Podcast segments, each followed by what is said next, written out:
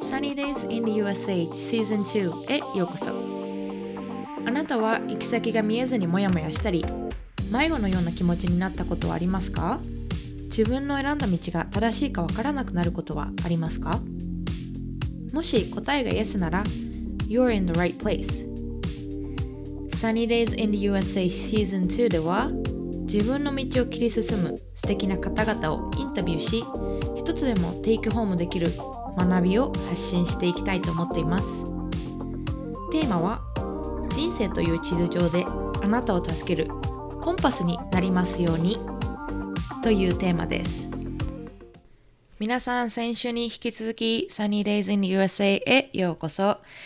今週はですね Sunny's Awareness ということで一人でのエピソードになります。先週のインタビューは楽しんでいただけましたか、えー、先週のインタビューもですね、実に久しぶりのエピソードとなりまして、結構空いてたんじゃないかなって思うんですけど、皆さん、えっ、ー、と、今回も聞いていただきありがとうございます。で、今回の話題なんですが、結構皆さんあの私のエピソードを聞いてくださってる中で社会問題というかコントラバーシーというかそういう話題が皆さんお好きのようなので今回もこういう話したらつまらないかなって思ってたんですけどあの興味ある方いらっしゃるかなと思ったので話してみたいと思います。Hi, I'm Yukari Peerless from はみ出し系ライフの歩き方 and you're listening to The Sunny Days in the USA で今回の話はイクオリティ vs イクイティ日本語で言うとイクオリティが平等でイクイティが、えっと、公正とか公平って言えばいいのかな？になります。でその話をしようと思いますがそのきっかけはですねえっとまあいろいろあるんですがえっとはみ出し系ライフの歩き方のゆかりさんが結構前になっちゃうんですけどえっとクラブハウスの方で女性差別というかフェミニズムの話をされていてでその時にやっぱり男女平等っていう話が何回か出ていてまあその話もありますしあと私今アメリカのネブラスカ州というすごく、まあ、白人の方が多い州に住んでいてやっぱり政治の方もすごく保守的な感じの、えーと州になるんですが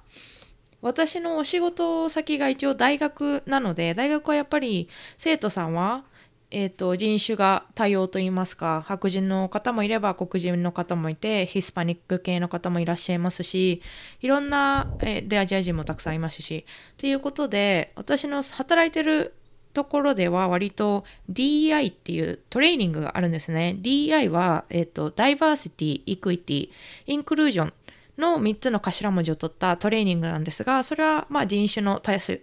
多様性だったりとかあとまあ性別だったり、えっと、ジェンダーですねのセックスオリエンテーションだったりとかそういうあのマイノリティの方でもみんなで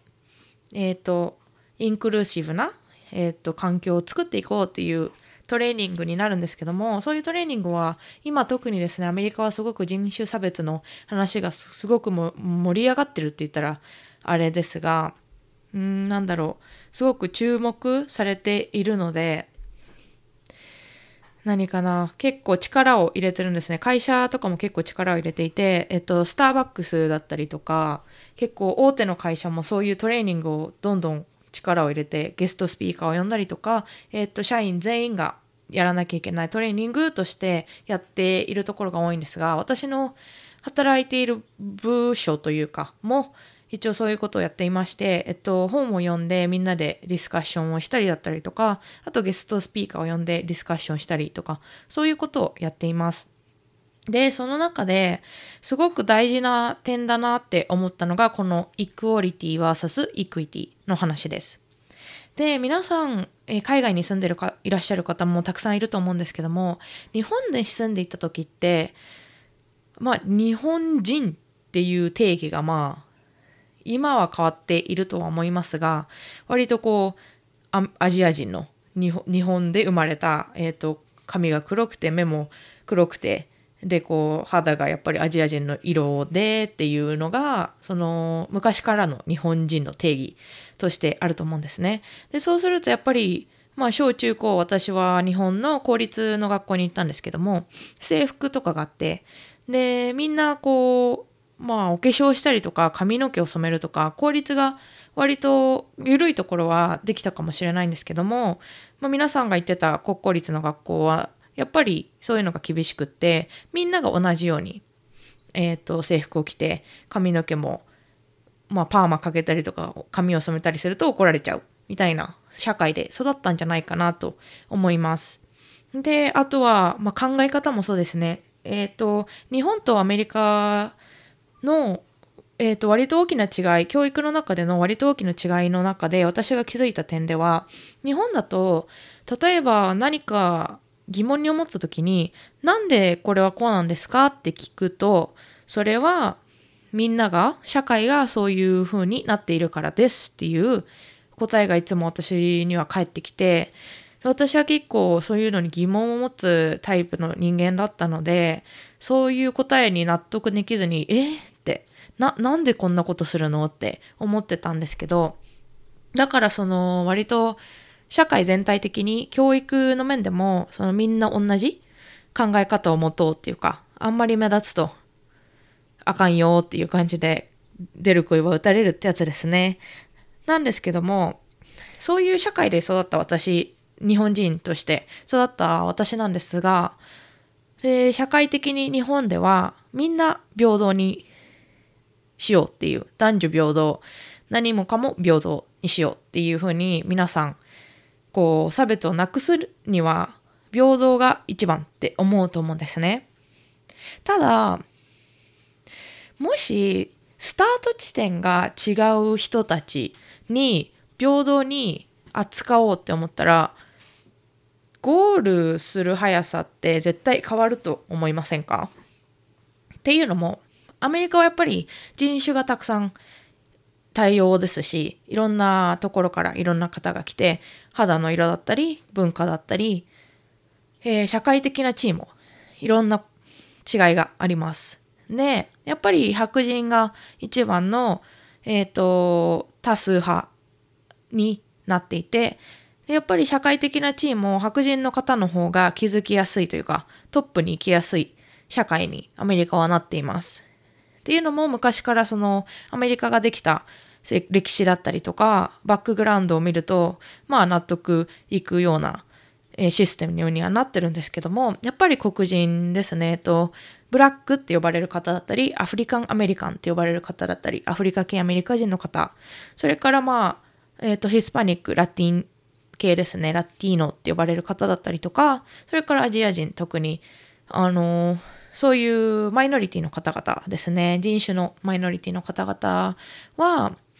システム的に社会的にスタート地点が10歩だったり20歩だったり後ろに下がったところから始めているっていうイメージです。でそういう中で人種の違いの中でスタートラインが白人の方はスタートラインそこから始まって用意ドンでスタートできる方々でであの黒人だったりラテン系だったりアジア人だったりするとこうだんだんこう下がって始まるスタートラインから始まるで用意ドンって言われても白人さんとはスタートラインからの地点とその何歩か下がったところから始まっているので結局差が出てしまいます。でそこでじゃあイクオリティ平等に平等にって言って社会でみんなでこう平等にやっていこうってなってもそのスタートラインまでのそう交代したステップがあるから平等な扱いを受けても結局ゴールにたどり着くのは白人さんの方が早くて当然っていう風になってきます。で皆さんもやっぱりあのステレオタイプというか固定概念として黒人さんはでも足が速いじゃないってやっぱスポーツ万能なんじゃないって思うかもしれないんですけどそうそういうのは置いといてどれだけ速く走ろうと思っても平等な扱いを受けたらスタートラインから後ろに下がって始まった私たちマイノリティの方がゴールに着くまでに時間がかかってしまうのは、まあ、当然の 物理の法則といったらあれでしあれですけどもになってしまいますよね。なのでアメリカではそのイクワリティっていうのは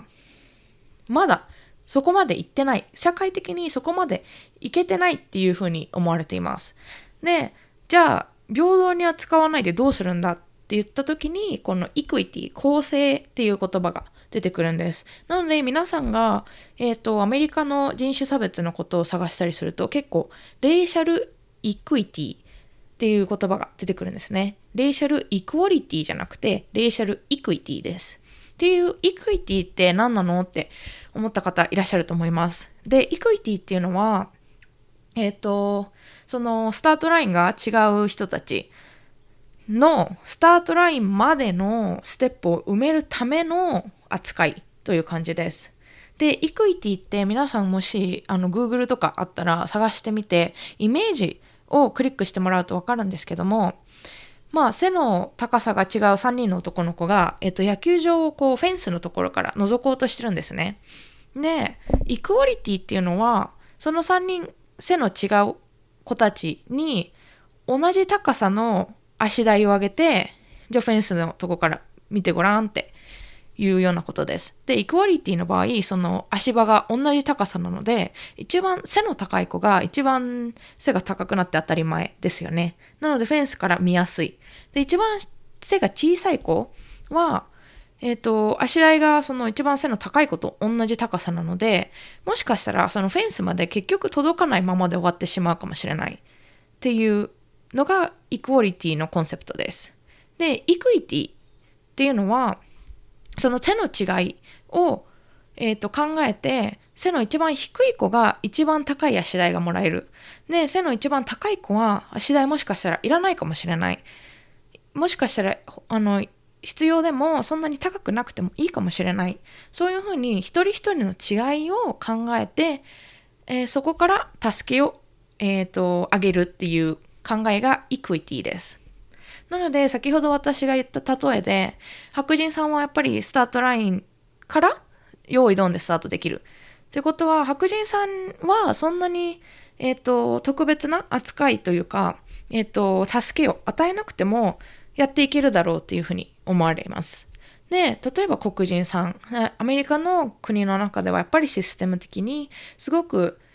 10歩も20歩も下がってスタートしなければいけないような立場にいるのが状況です。なので、このイクイティっていうのは、その10歩も20歩も下がったところにいる黒人さんを助けるために、じゃあ何をしてあげられるだろうっていう、その差を埋めるための助けはどういうことをできるだろうっていうことを考えたのがイクイティのコンセプトです。なので、これは私たち、えっ、ー、と、少人数派のまあ、アメリカではですね、アジア人だったり、黒人だったり、えー、ヒスパニック系だったりとかにしたら、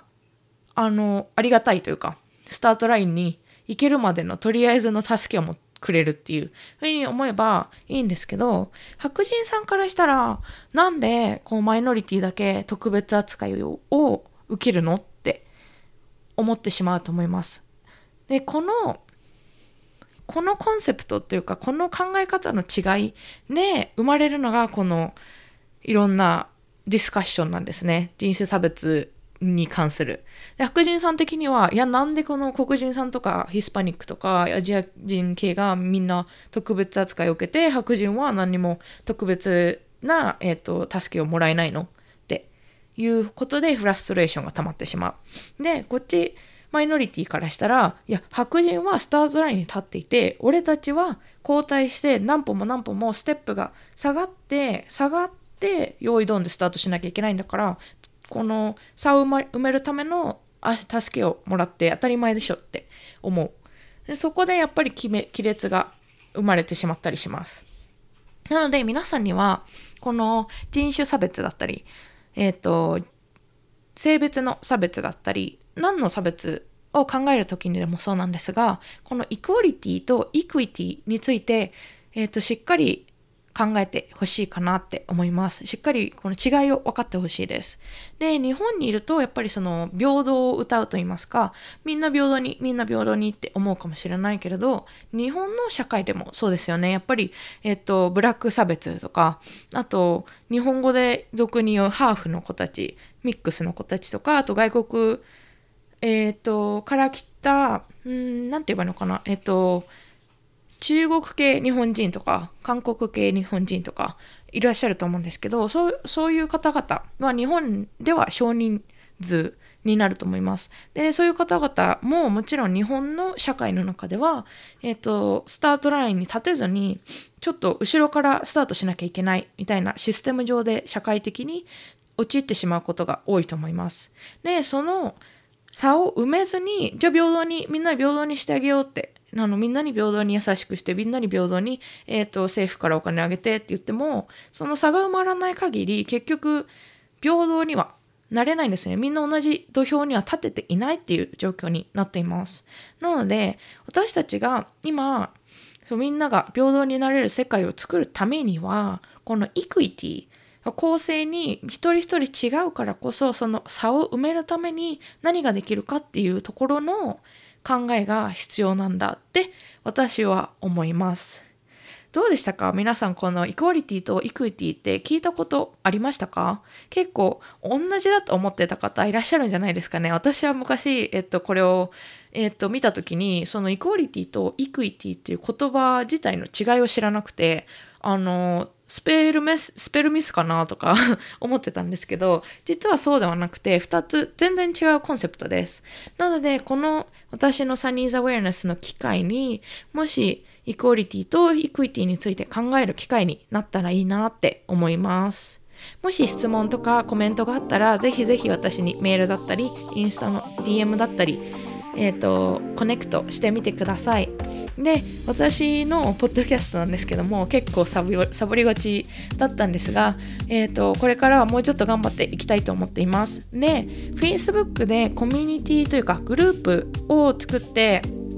これからもうちょっとディスカッションだったり、えっ、と、勉強会とかいろんなことをしていきたいなって思っていますのでもしよかったらインスタだったり私のあの概要欄から